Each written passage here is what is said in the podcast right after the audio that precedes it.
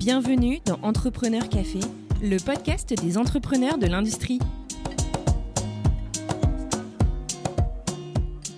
Bienvenue dans ce nouvel épisode d'Entrepreneur Café. Moi, c'est Xavier Riquier, l'un des cofondateurs du podcast, et aujourd'hui, je vous amène à la rencontre de Vincent Charlet, délégué général à la Fabrique de l'Industrie.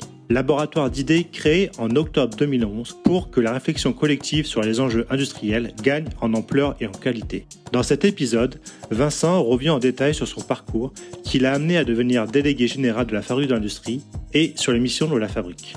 Vincent partage son point de vue franc et riche en arguments sur les enjeux importants pour l'industrie française, tels que la réindustrialisation, la formation ou encore la décarbonation. Bonne écoute Merci Vincent de nous accorder ce moment pour cet entretien. Merci, bonjour. Alors Vincent, la, première question, la traditionnelle question, est-ce que tu pourrais nous faire le, pitch de la Fabrique de l'Industrie euh, Qui vous êtes et qu'est-ce que vous faites? Oui, la Fabrique de l'Industrie, c'est un laboratoire d'idées, c'est-à-dire un think tank qui a été créé il y a presque 11 ans pour alimenter le débat public euh, sur les perspectives de l'industrie, ses atouts et ses faiblesses. Donc on produit des études et on les rend euh, gratuitement et librement disponibles pour le plus grand public. Ça a été fondé par qui Par qui vous êtes financé? Est-ce que c'est des entreprises qui sont membres? Ce ne sont pas exactement des entreprises, ce sont des branches professionnelles. Donc l'idée est née à l'UIMM et aujourd'hui, au autour de notre euh, conseil d'administration, au sein de notre conseil d'administration, il y a principalement l'UIMM, donc la métallurgie, et euh, France Industrie, qui rassemble euh, toutes les branches industrielles opérant en France. Et donc, c'est l'association professionnelle qui finance la fabrique de l'industrie, du coup? Oui, c'est ça. Elles financent et elles définissent l'agenda de recherche, parce qu'en gros, elles, elles, font un arbitrage sur leurs préoccupations prioritaires. On se voit deux fois par an. Et ensuite, euh, nous sommes mandatés pour apporter des réponses qui soient euh, scientifiquement robustes, euh, crédibles aussi auprès du plus grand nombre à ces différentes questions, avec une règle du jeu qui, pour que, pour évidemment ça tienne et que la crédibilité soit au rendez-vous. La règle du jeu, c'est que c'est un comité scientifique qu'on appelle le, conseil d'orientation qui valide la qualité et la pluralité des réponses qu'on apporte à ces questions il n'y a pas de publication qui serait réservée euh, à euh, des abonnés, des adhérents. Euh, D'accord. Accès libre. Absolument, oui. Et contestable, opposable par tout un chacun. C'est très intéressant. On reviendra plus en détail justement sur les rapports que vous faites par rapport à l'industrie, c'est très intéressant. Maintenant, ce qui m'intéresse, Vincent, c'est si tu nous parles un peu de toi, bah, qui tu es, d'où tu viens et qu'est-ce qui t'a amené à devenir délégué général de la fabrique de l'industrie Alors, je suis délégué général de la fabrique de l'industrie parce qu'on est venu me chercher au lancement de la fabrique D'abord pour euh, m'occuper des études, plus particulièrement, et puis euh, progressivement pour prendre la suite de Thierry Vell, qui était alors délégué général.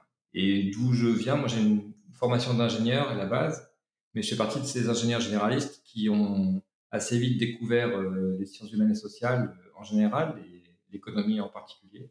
Et donc très vite, en sortant de l'école, je me suis occupé des politiques publiques. Alors c'était surtout des politiques publiques de recherche et d'innovation à ce moment-là, on était quand même dans la grande période de la stratégie européenne de Lisbonne, l'Europe de la connaissance. Et on y reviendra justement parce que c'est ça qui est intéressant. Euh, à ce moment-là, euh, on était nombreux à penser que l'acte manufacturier, le fait de produire, allait comme naturellement euh, s'échapper vers la Chine en particulier. Et donc, l'Europe devait miser absolument sur la connaissance. C'était quand même Et sur les services. Ouais. Ouais, C'était le grand mot des secteurs à haute valeur ajoutée, des tâches à haute valeur ajoutée. C'était comme ça qu'on les appelait. Et donc, euh, ben voilà, j'ai mené plusieurs euh, euh, types de missions, soit en tant que consultant, soit dans le secteur public, soit dans le secteur associatif. Je fais des évaluations de politique publique, j'ai dirigé une opération prospective, tout ça pour réfléchir à l'efficacité de ce système français de recherche et d'innovation. Et puis voilà, au lancement de la fabrique, je suis monté dans le bateau. Quel était ton rapport à l'industrie avant que tu t'intègres la fabrique de l'industrie? Est-ce que tu avais des gens de ta famille qui travaillaient dans ce secteur-là ou est-ce que c'est via tes études que tu as découvert ce secteur? Non, non, effectivement, c'est via les études. Euh, j'ai pas de. Depuis, j'ai des frangins qui y travaillent, mais euh, avant, non, c'était pas, euh, c'était pas dans le terreau familial. D'accord. Tu as découvert ça au fur et à mesure. Tu es arrivé avec un regard neuf, on va dire. Exactement, oui. Et donc, ça veut dire que j'ai découvert tout à la fois, aussi bien les préjugés que le contenu, le contenu du travail, l'ambiance c'est assez étonnant d'ailleurs parce que Aujourd'hui, quand on discute avec, par exemple, des gens qui sont chargés du recrutement dans l'industrie, on sait que le recrutement est quelque chose de difficile. Ces gens-là, ils vous expliquent que l'industrie souffre d'une image dépréciative, qu'il faut réussir à, à, lutter contre les préjugés qui entourent les métiers industriels pour réussir à faire venir des jeunes et à recruter. Et moi, j'ai découvert ça très tardivement, c'est-à-dire que avant ça, j'étais dans une espèce de, on va dire, d'ignorance totale. J'ignorais aussi bien les bons côtés que les mauvais côtés. Euh, ces préjugés euh, sont vécus très très fort par ceux qui vivent chaque jour la difficulté de recruter, mais euh, en réalité, je pense dans le grand public, ils sont pas si puissants que ça. Mais est-ce que du coup, le corollaire, c'est pas qu'il y a un manque de communication de l'industrie en général vers vers la jeunesse ou vers le grand public justement pour faire savoir qui ils sont et ce qu'ils font? Je ne crois pas que ce soit au niveau de la communication que le bas blesse. L'industrie communique euh, en direction de, du public et notamment des jeunes talents, des jeunes recrues, euh, comme beaucoup d'autres euh, secteurs. Je crois plutôt que d'abord, chaque branche d'activité a tendance à se sentir un peu mal aimée. J'ai entendu ça, moi, de tas d'autres professionnels, pas du tout de l'univers de l'industrie, si tu les employeurs du BTP, les employeurs euh, de l'artisanat, de l'artisanat agroalimentaire, euh, la question de l'image de leur corps de métier dans le grand public, euh, c'est toujours perçu comme quelque chose d'extrêmement difficile à surmonter et à gérer. Donc l'industrie, de ce point de vue-là, à mon avis, n'est pas spécialement moins bien lotie que d'autres secteurs d'activité. Ce que je pense surtout, c'est que les difficulté de recrutement de, des métiers industriels s'explique par des raisons euh, assez objectives, assez structurelles, euh, géographiques par exemple pour commencer. C'est-à-dire que les entreprises industrielles, pour des raisons historiques, sont pour certaines d'entre elles euh, installées dans des territoires mal desservis ou peu denses, parce que les entreprises sont allées chercher des zones d'implantation là où le, foncier était peu cher. Et évidemment, ben, mécaniquement, ce sont des endroits où il est difficile de recruter des gens. Donc euh, voilà, je ne suis pas convaincu que les problèmes d'image soient toujours euh, les, premières explications aux, difficultés objectives de recrutement. Pour toi, c'est plutôt l'accès à des gens euh, avec des compétences ciblées dans, proches de des... Il y a des, des, problèmes d'accessibilité. On sait que les gens bougent peu en général, et c'est d'ailleurs aussi une caractéristique très liée au, niveau de formation et de qualification. On pourrait, résumer les, les, choses en disant que les gens bougent peu en général et que les seuls qui bougent un peu sont des gens euh, ayant un, niveau de qualification élevé. Donc, euh, si la vie des territoires et la vie des secteurs d'activité euh, fait que les emplois qui se créent et les emplois qui sont détruits ne sont pas situés aux mêmes endroits, eh bien, d'un seul coup, ça crée des dissensions sur le marché de l'emploi vu au niveau de la France. Et ces dissensions mettent très longtemps à se, à se résorber. C'est-à-dire qu'il faut compter parfois une génération pour que euh, les enfants de gens qui ont perdu leur emploi euh, dans tel endroit prennent leur valise, euh, bougent de 300 km ou de 600 km pour aller trouver un, nouvel emploi là où il est proposé. Mais c'est intéressant ce que tu dis, puis ça revient à un des sujets que je voulais aborder avec toi, qui est la, désindustrialisation puis la réindustrialisation souhaitée de la France. On l'a, tu l'as déjà abordé un petit peu tout à l'heure en parlant de, fameux épisode début des années 2000 où on parlait de, bah, de l'entreprise sans usine, euh, de, la connaissance, etc. On sait que bah, si on veut réindustrialiser aussi, il faudra des gens euh, compétents pour aller dans les usines. Quel est pour toi et puis pour la, fabrique votre point de vue sur euh, ce qui a pu se passer en France, bah, c'est on va dire les 15 à 20 dernières années en termes de désindustrialisation et puis maintenant ce qui a la tendance qui a lieu depuis, alors je ne sais pas exactement le, le, le, chiffre en termes de date, mais peut-être 2-3 ans sur le mot réindustrialisation qui revient de plus en plus à la mode Alors, on entend ce terme euh, effectivement depuis 2-3 ans, beaucoup. Si on regarde quelques indicateurs macro comme euh, les niveaux de marge des entreprises, euh, les ouvertures et fermetures de sites, les destructions d'emplois, on peut plutôt placer le début de la stabilisation en gros, euh, au sortir de la crise des subprimes. C'est-à-dire que la décennie 2010-2020 aura été une décennie de stabilisation pour l'industrie française. Et elle était même en train de retrouver une certaine verdeur, enfin, retrouver des couleurs, euh, lorsque tout ça a été euh, stoppé par la crise sanitaire. Bon, c'est un tableau assez complexe à démêler de mon point de vue. Je veux dire par là que je, distingue deux plans. D'une part, il y a une question, on va dire politique, qui est qu'est-ce qu'on veut faire avec notre économie, notre territoire et, nos talents? Quelle, stratégie de croissance on veut se donner? Et là, donc on est dans un domaine du récit assez politique. Et oui, je, je l'ai évoqué tout à l'heure, je le redis ici. Pendant les années 2000, on était absolument convaincu que euh, la tertiarisation euh, était en gros le sens de l'histoire et que euh, la question n'était pas, tellement de savoir si on le voulait ou on ne le voulait pas. ça m'intéresse de creuser ce, ouais, ce point-là avec toi, mais c'est quand on dit on était persuadé, c'est qui le, le on? Parce qu'il y a d'autres pays en Europe, notamment pour parler des pays proches, qui ont qui n'ont pas eu la même vision, je pense peut-être. Alors non, justement, c'est, c'est là où je m'inscrit un peu en faux par rapport à ce que je lis beaucoup euh, ces temps-ci.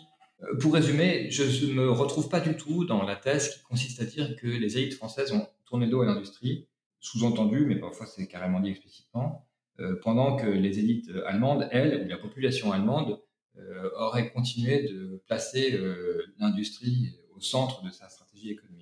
Ça, je crois que je crois que c'est un récit erroné euh, et qui nous, on y reviendra, qui peut nous emmener euh, vers des, illusions. Ce que je veux dire par là, c'est que, bon, un, depuis la première crise pétrolière, depuis 1970, contrairement à ce qu'on entend beaucoup dire, tous les pays occidentaux se désindustrialisent à peu près au même rythme. Alors l'Allemagne est une exception, c'est vrai, mais c'est la seule. Enfin, avec la Corée. Et hormis l'Allemagne et la Corée, tous les autres, qu'ils soient euh, scandinaves, latins, interventionnistes, libre-échangistes, jacobin, tout ce que tu veux, euh, tous ces pays-là se désindustrialisent à peu près au même rythme et la France est toujours à peu près à un niveau médian de rythme de désindustrialisation, sauf dans cette fameuse décennie 2000-2010, on a dit tout à l'heure, où elle avait un problème particulier de compétitivité. Je ne dis pas qu'il n'y a pas eu dans tel ou tel euh, joli bureau euh, des décideurs qui se détournaient de l'industrie, mais je dis que statistiquement, c'est comme si ça n'avait pas existé et comme si cette explication n'avait finalement que très peu de valeur. Et c'est important. Euh, pourquoi? Parce que si on embrasse la thèse très courante ces temps-ci que nos élites ont fauté euh, et qu'elles se sont détournées d'industrie, alors euh, on a le sentiment que le remède est très simple et qu'il suffit de remettre euh, l'industrie au cœur de notre préoccupation et que tout va refleurir comme par enchantement. Parce que on prête au volontarisme politique un pouvoir d'agir très fort euh, qui soit négatif euh, dans les décennies passées ou positif dans les décennies à venir. Et je pense que c'est plus compliqué que ça. Donc, je l'ai dit, euh, la désindustrialisation ne trouve pas sa racine, à mes yeux, dans une sorte de stratégie politique qui aurait été menée. Et du coup, tu comprends que je doute un peu qu'il suffise placer comme mot d'ordre, comme mantra, réindustrialisation dans chacune des communications officielle, gouvernementale ou ce qu'on veut, pour que ça suffise à faire, à construire une stratégie qui soit de nature à réindustrialiser vraiment un pays comme la France. On pourra y revenir, mais j'ai quelques arguments pour ça. Ce que j'ai dit tout à l'heure, c'est que pendant les années 2000, l'Occident, dans son ensemble, euh, était convaincu qu'il y avait un glissement euh, de l'Ouest vers l'Est, en gros, euh, des activités à faible valeur ajoutée, et l'industrie, l'acte manufacturier était compris dedans, et que euh, le seul refuge, mais c'était un peu comme quelqu'un qui se réfugie sur le sommet de son île euh, au fur et à mesure où la marée monte, euh, le seul refuge pour nos économies était de nous retrancher dans les activités à forte valeur ajoutée et on mettait là-dedans tout ce qui est en gros intensif en R&D, en connaissance. Et donc on disait innovation, innovation, innovation, stratégie Lisbonne, il faut dépenser au moins 3% du PIB dans la R&D, etc.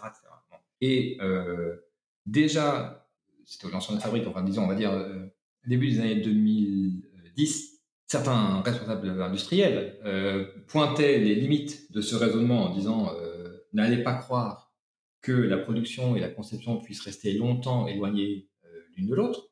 Donc, si l'Occident, de façon très générale, enfin l'ensemble des grandes entreprises font le choix de placer la production dans des pays à plus bas coût ou à proximité de des marchés les plus dynamiques. Nos technocentres euh, respectifs ne resteront pas bien longtemps euh, en France et en Europe, ils finiront par y aller aussi.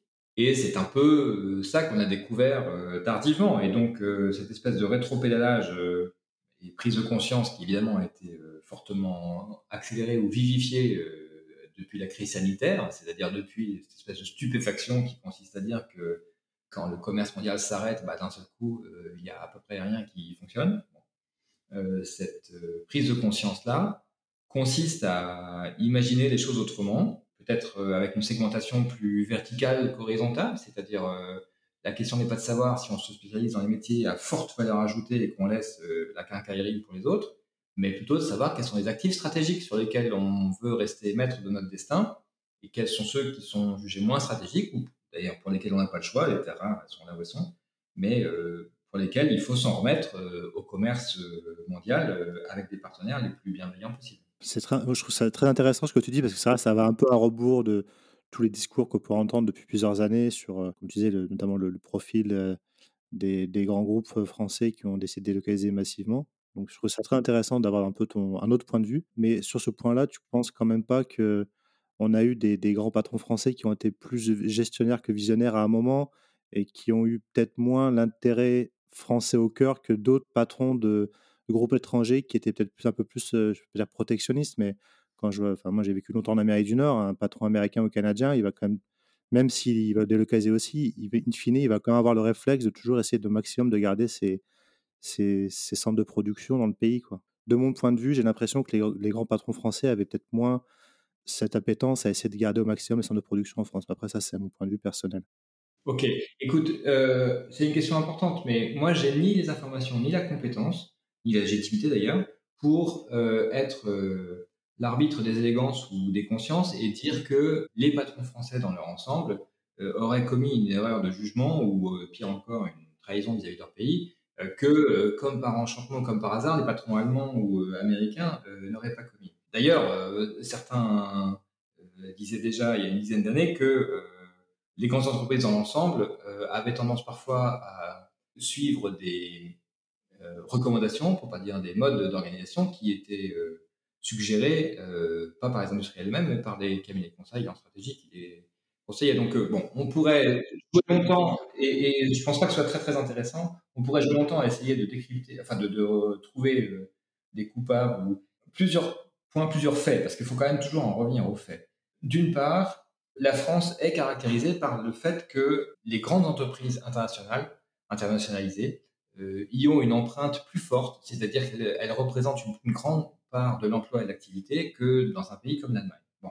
Ce qui veut dire que dans l'ensemble, de façon macro, effectivement, l'Allemagne a davantage tendance à produire sur son sol pour exporter euh, et la France ou les entreprises installées en France euh, à euh, localiser leur production euh, à l'étranger. Ça a été très clairement démontré. Évidemment, ça se fait au détriment du chiffre du commerce international, bien sûr, puisqu'une partie du coup des, par exemple, des voitures dans lesquelles on roule, elles ont été produites pas très loin, mais pas en France, pour être, pour desservir le marché français. Cela étant, ces grandes entreprises rapatrient en France les revenus de leurs investissements directs à l'étranger, et donc sur cette partie complémentaire des chiffres du commerce international, eh bien, on a des on a des flux de, revenus d'investissement à l'étranger qui équilibrent quasiment notre dépendance matérielle à l'extérieur, c'est-à-dire qui équilibrent quasiment notre euh, balance commerciale déficitaire.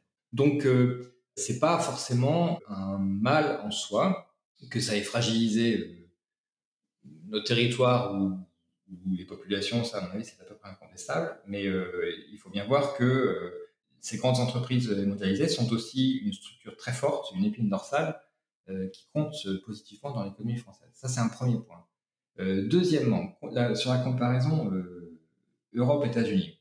Parce que ce que tu dis, en gros, c'est que j'entends entre les lignes de ce que tu dis quelque chose qu'on entend souvent, à savoir les Américains sont plus pragmatiques et ne s'embarrassent pas de, de principes ou de morale quand il faut défendre leur territoire, sur le plan économique, j'entends, alors que les Européens, et peut-être les Français en particulier, serait plus, comment dirais, euh, docile, plus soumis aux, théories du commerce international et, du respect euh, pur de la, libre concurrence. Ah, si je peux compléter ça, oui, c'est ce que je, je, pense, mais en ajoutant que je pense que, quand même ça change depuis quelques années et que les Européens, entre guillemets, sont un peu moins naïfs et euh, commencent aussi à devenir un peu plus pragmatiques.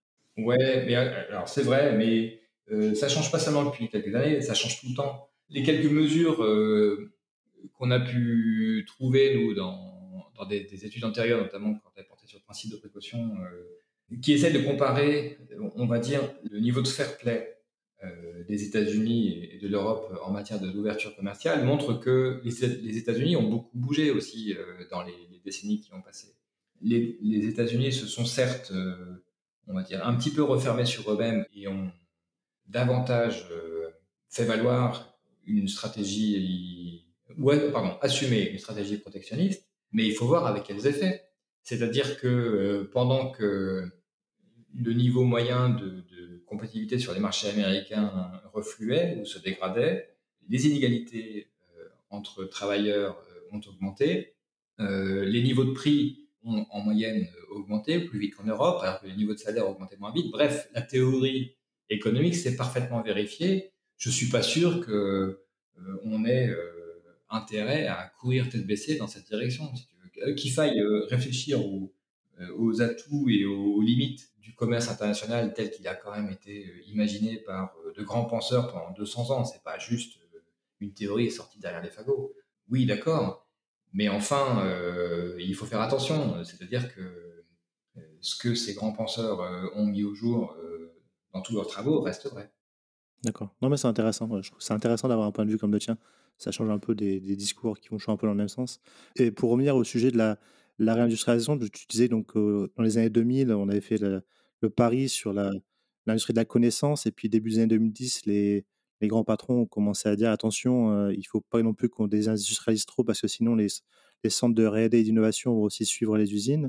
Et à partir de ce moment-là, c'est là que tu disais tout à l'heure que tu as vu une stabilisation et après une remontée un, petit peu jusqu'au Covid, c'est ça? Oui, alors en plus, en France, évidemment, cette prise de conscience, euh, on va dire à bas bruit, c'est d'un seul coup aussi, j'ai cristallisé à cette période qui a été celle de la remise du rapport gallois. C'est-à-dire qu'il y a eu en plus, en France spécifiquement, un problème de compétitivité qui a été identifié, puis euh, qui a euh, appelé un certain nombre de solutions législatives et réglementaires. Donc il y a eu une forme de mobilisation. Est-ce que tu peux rappeler justement le, le, rapport gallois pour nos auditeurs? En 2012, le rapport sur la compétitivité, remis au Premier ministre, et qui faisait le constat que précisément, la désindustrialisation de la France n'était pas juste euh, le fruit de l'histoire, un, une tendance de fond euh, naturelle, mais que à ces tendances naturelles s'ajoutait un véritable problème de compétitivité qu'il fallait pouvoir euh, réagir. Donc, euh, il y a eu plusieurs euh, initiatives qui ont été prises. ce qui était proposé, c'était un pacte pour la compétitivité. C'est plutôt un CICE qui a été mis en place. Puis ensuite, voilà, à travers notamment le PIA, enfin différentes mesures, euh, un certain nombre d'initiatives ont été prises pour renforcer et consolider les bases de l'industrie française. Et donc du coup, à la suite de ce rapport, c'est là qu'on a commencé à prendre conscience de entre guillemets l'importance de l'industrie en France, de, de, reprendre conscience? Oui, le, le, hasard de calendrier a voulu que, à peine plus tard, euh, les Allemands euh, accouchent de cette de ce concept qui était l'industrie 4.0 c'est-à-dire que eux, à ce moment-là, ils ont eu d'un seul coup très peur que euh, les grands fournisseurs ou plutôt les grands opérateurs de, données d'intelligence artificielle, donc les GAFAM, se présentent euh, comme leurs prochains concurrents. Ils étaient depuis euh, 10 à 15 ans euh, mobilisés contre la, la concurrence asiatique, c'est-à-dire qu'ils se battaient contre une concurrence par les prix. Et d'un seul coup, ils ont pris peur en se disant, mais est-ce que nous, fabricants d'automobiles, fabricants de machines-outils, on pourrait d'un seul coup se trouver ubérisé à notre tour, c'est-à-dire que si euh, l'avenir est dans la data, si euh, l'avenir du manufacturing se trouve dans la, capacité à optimiser toujours plus des processus de production qui, euh, seraient en grande partie dématérialisés, alors est-ce que notre principal concurrent finalement ne vient pas de l'Ouest? Et cette, ce questionnement, juste un questionnement, qui a été très fortement appuyé par euh, la chancelière Merkel et euh, par différentes branches euh, en Allemagne, a abouti à une mobilisation qui elle-même a mis en avant cette notion d'industrie 4.0, qu'on appelle en France industrie du futur. Et donc, euh, très vite, un peu partout dans le monde, ben, les États, les collectivités, les, euh, branches aussi, euh, se sont emparés de ce sujet en disant mais il faut absolument qu'on entame un, mouvement de modernisation en profondeur de notre manière de produire, de notre organisation, en faisant appel aux technologies d'information les plus modernes. Donc il y a eu une très abondante littérature sur ce sujet de l'industrie 4.0 et ça a tenu lieu de mobilisation générale, enfin de mot d'ordre pour l'ensemble des acteurs de l'industrie, euh, en gros jusqu'à ce que le Covid vienne mettre un, arrêt à tout ça. Et, lorsque le Covid a, mis toutes nos usines à l'arrêt euh, et a maintenu euh, la plupart des travailleurs chez eux d'ailleurs, alors d'un seul coup, l'échelle des priorités s'est trouvée inversée et j'ai le sentiment que tous ceux qui réfléchissent à l'industrie aujourd'hui on viennent de passer euh, deux à trois ans là à réfléchir principalement à euh, la fin de la mondialisation, la fin du commerce international, euh, les questions de souveraineté, d'actifs stratégiques.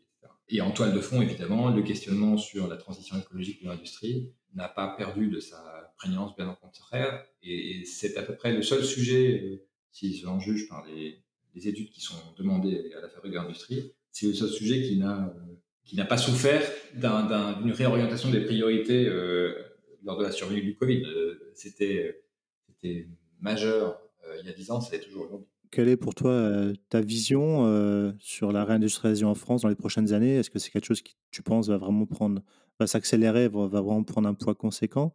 Et puis pour lier ça aussi bah, au sujet dont tu parlais, à la décarbonation, est-ce que la décarbonation de l'industrie peut aider ou favoriser l'installation ou la, ou la réinstallation d'usines sur le sol français? Alors, il y a beaucoup de questions dans ta question. Euh, sur ce qui concerne la réindustrialisation, oui, je pense que euh, c'est un horizon euh, tout à fait plausible, enfin, qu'on peut envisager ça comme une évolution souhaitable. Ça, j'y reviens pas, on l'a dit maintes fois, mais que c'est à portée de main avec tout de même une précision, c'est que euh, il faut sans doute quand même qu'on nettoie un peu nos lunettes et qu'on se mette bien d'accord sur euh, ce qu'on veut et, le sens qu'on donne aux mots. Je m'explique. Chaque fois que on essaye d'évaluer euh, le niveau d'industrialisation ou de désindustrialisation d'un pays par rapport aux autres, qu'est-ce qu'on fait? Ben, On tape sur Google, on va chercher les indicateurs de l'INSEE, de Rostat, etc., qui nous renseignent là-dessus, évidemment. Mais ces indicateurs, ils sont basés sur des nomenclatures d'activités qui bougent pas, parce qu'elles n'ont pas vocation à bouger, euh, en tout cas euh, sans qu'on leur demande.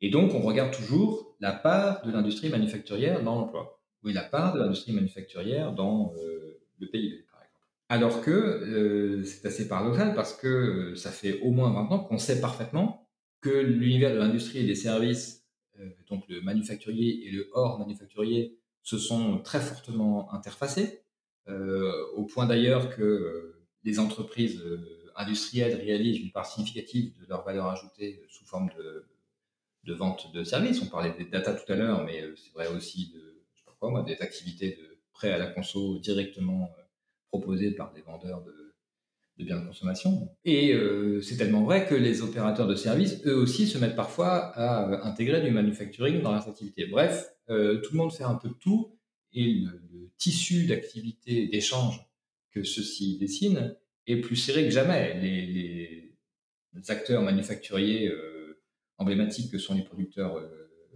d'avions ou d'automobiles, par exemple, ont évidemment besoin d'être en permanence euh, en lien avec euh, des designers, des, bureaux de R&D, euh, des informaticiens, que sais-je encore, qui sont des métiers serviciels.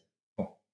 Et donc, pourquoi je dis ça? C'est que dans une économie qui va bien, dans une économie qui devient de plus en plus compétitive et réussit à être, on disait tout à l'heure, souveraine, c'est-à-dire maîtresse de son destin, qui réussit à échanger de des, sources de valeur avec euh, les puissances qui l'environnent, on peut tout à fait imaginer, c'est même à mon avis le sens de l'histoire, que la partie purement manufacturière ne progresse pas dans le PIB. Elle peut progresser dans l'absolu, oui, bien sûr, mais en relatif par rapport au PIB, c'est assez euh, peu probable, en tout cas pas de façon déterminante et pas au point de faire, on y vient, pas au point de faire rattraper euh, 5 ou 10 points de PIB, si tu veux, pour un pays comme la France. Alors que dans toute cette euh, partie non manufacturière de l'industrie qui, est systématiquement comptabilisé comme des services. Et voilà, bien sûr, d'abord, ça fait au moins autant d'emplois, plus, et, en France, ce sont des activités assez florissantes, tous ces services à, l'industrie dont je parlais. Et je trouverais grandement profitable qu'on réussisse à se mettre tous d'accord, y compris les statisticiens, sur un nouveau contour de ces activités productives ou industrielles pour que on sache enfin de quoi on parle. Et, j'insiste, il s'agit évidemment pas de, de, tricher avec les indicateurs pour d'un seul coup résoudre le problème sur lequel on vit depuis dix ans. Non, c'est pas ça. C'est que je trouve un petit peu navrant que depuis tout ce temps qu'on réfléchit, on est nombreux à réfléchir aux perspectives de l'industrie, euh, on se fasse du mal pour rien en regardant toujours la moitié vide du verre. Et c'est un peu bête, en fait. Alors que euh, a parfaitement conscience, en réalité, que euh, la, réalité même de l'industrie est plus diverse que ça. Donc, on est un peu schizo. On évalue l'efficacité de nos actions et notre mobilisation en regardant des indicateurs dont on sait parfaitement qu'ils sont partiels, ce qui est un peu dommage. Et donc, si on remet en cohérence notre mobilisation, nos objectifs avec nos moyens d'évaluation, c'est-à-dire nos indicateurs, nos moyens de mesure, alors je pense que euh, la réindustrialisation est tout à fait à portée de main et j'ajoute qu'elle est peut-être même en train d'advenir, simplement on ne le sait pas parce qu'on ne regarde pas le terrain comme il faut, avec la bonne loupe.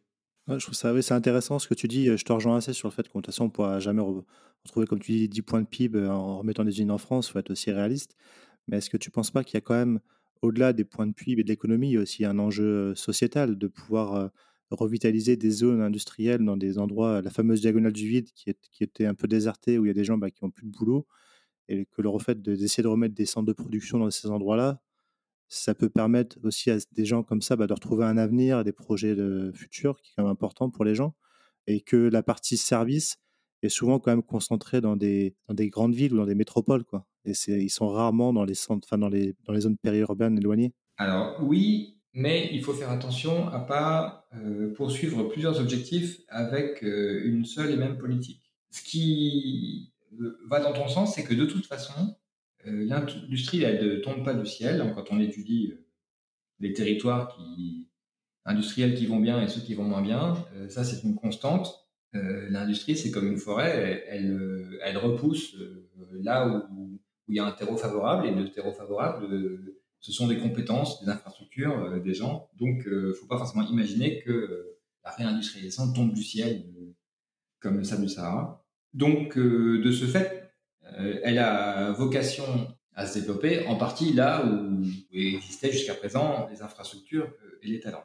Bon, cela étant, les talents ils bougent aussi un peu, et donc s'il y a des mouvements de population qui vont de certains territoires vers d'autres, soit parce qu'ils sont plus métropolitains, soit parce qu'ils sont plus près de l'océan, soit parce que il faut aussi se résigner un peu au fait que secteurs employeurs euh, et notamment industriels qui auront besoin de ces talents-là seront obligés aussi de suivre cette euh, migration. Je pense que ça, paraît difficile à contrer et ça s'observe dans tous les pays du monde. Pour finir, ce que montrent nos études euh, territoriales, c'est qu'il n'y a de toute façon pas de fatalité. C'est quand même ça le grand enseignement.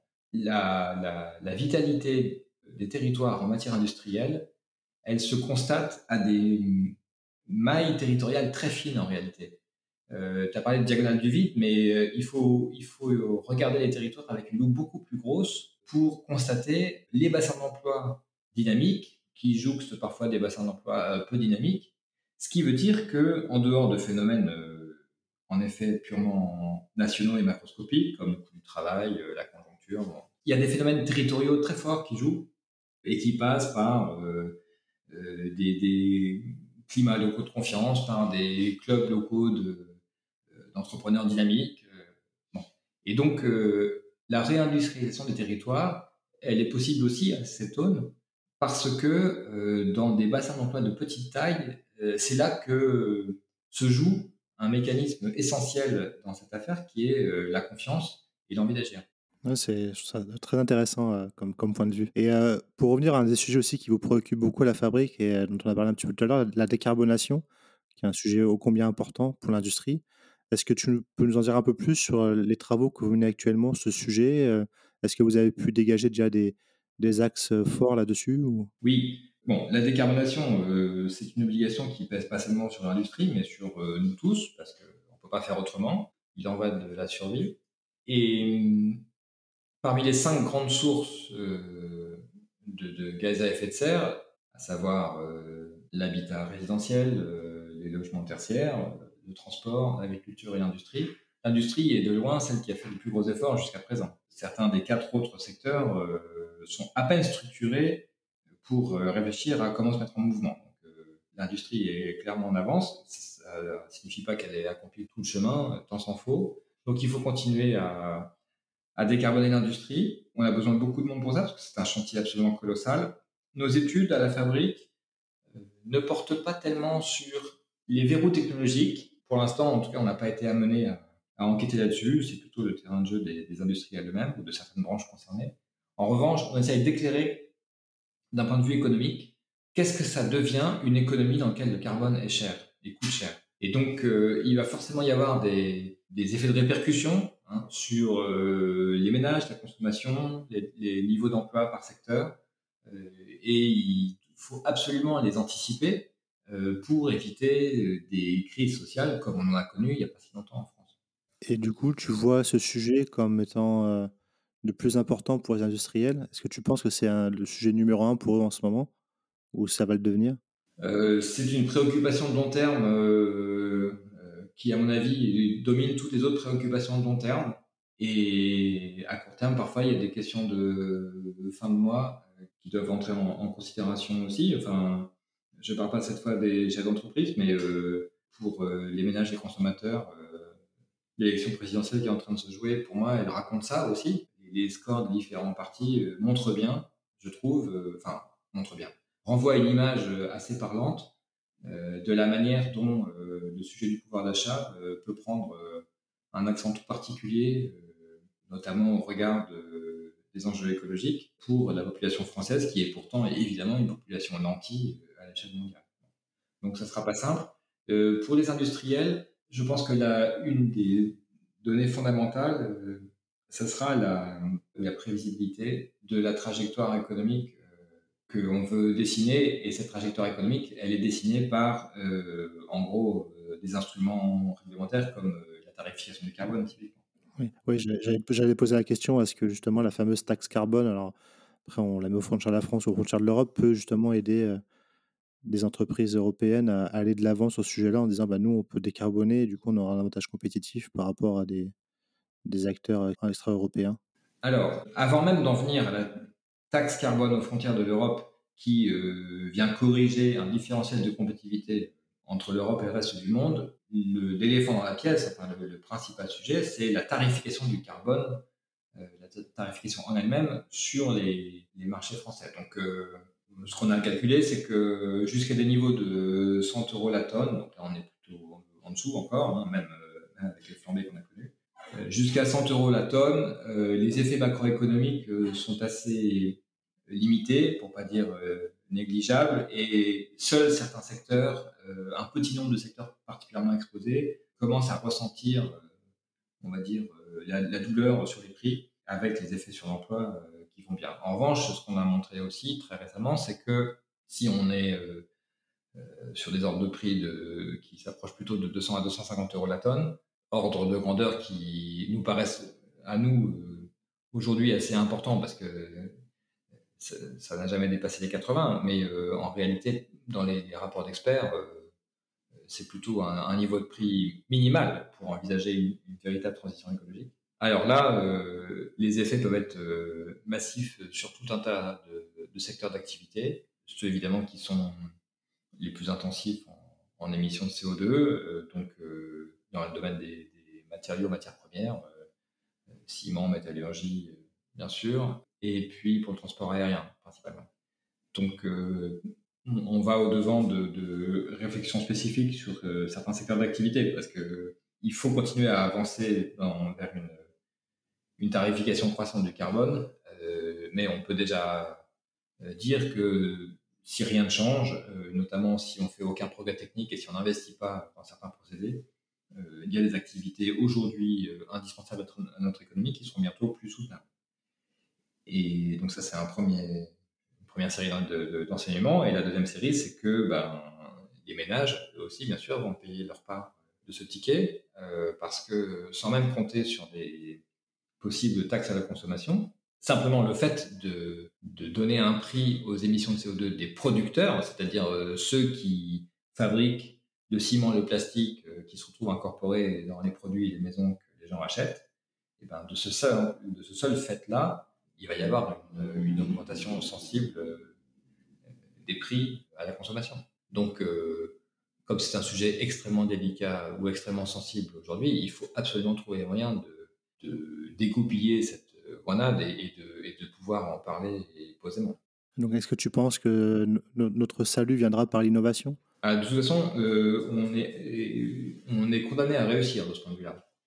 Euh, encore une fois, euh, si on ne veut pas que des, secteurs d'activité entiers mettent la clé sous la porte, il faut absolument qu'on investisse et qu'on innove. Et je pense que c'est d'ailleurs possible. Il y, a des, il y a des technologies qui aujourd'hui sont déjà prometteuses dans différents, euh, dans différents euh, branches d'activité. Euh, je pense notamment à sidérurgie, mais pas uniquement, dans le ciment aussi. Bon, bref, certains procédés sont à portée de main, mais, on, sera obligé d'avancer. Et tu as fait allusion tout à l'heure à la taxe carbone aux frontières. La taxe carbone aux frontières, donc elle vient corriger un différentiel de compétitivité entre les produits fabriqués en Europe et les produits qui seraient fabriqués ailleurs, euh, dans des zones qui n'auraient pas encore mis en place de, tarification carbone. Donc, euh, ça vient bien sûr, euh, on va dire, conforter ou corriger la, compétitivité des producteurs européens. en l'état actuel des choses, ça ne la protège pas sur les marchés à l'export, hein, ça les protège juste sur le marché européen. Donc, c'est pas la muraille n'est pas parfaite. Et puis, ça ne joue pas non plus sur les secteurs qui sont en aval, donc euh, qui, pour certains, euh, sont eux aussi préoccupés euh, par l'évolution de la situation. je prends un exemple, quelqu'un qui travaille à partir de, métal, qui fabrique des objets contenu métallique et qui donc achète de l'acier, mais qui n'est pas sidérurgiste lui-même, achètera de l'acier plus cher, soit parce qu'il a été produit en Europe et que les émissions de carbone sont taxées, soit parce qu'il a été produit hors d'Europe et qu'il paye une taxe à la frontière de l'Union. Mais, mais pour autant, euh, donc le coût des intrants va augmenter, mais lui, il est concerné par aucun de ces instruments, euh, et donc pas par une protection, par une taxe aux frontières, et donc euh, sa compétitivité vis-à-vis de son homologue turc ou évidemment, va se trouver dégradée. Donc c'est, c'est notamment sous-traitants de différentes filières qui se trouvent dans des phases à des niveaux intermédiaires de la chaîne de valeur sont aujourd'hui assez préoccupés. On arrive au, terme de l'entretien, Vincent. Merci beaucoup pour cet échange. Je pense qu'on a, on a pris plein de trucs. Euh, c'est intéressant d'avoir ton point de vue euh, sur tous ces sujets, un point de vue assez tranché en plus. Donc, c'est ce qu'on aime bien, nous, chez Entrepreneur Café. Moi, j'invite tous les gens euh, qui sont intéressés par ce que fait la fabrique à aller sur votre site internet où on peut télécharger les rapports et voir aussi les événements que vous organisez. Parce que j'ai l'occasion de participer à un de, vos événements, c'est très intéressant. Donc, j'encourage vraiment tout le monde à, à s'intéresser à ce que produit la fabrique. C'est vraiment très, très intéressant merci beaucoup Vincent pour ce moment. Merci à toi.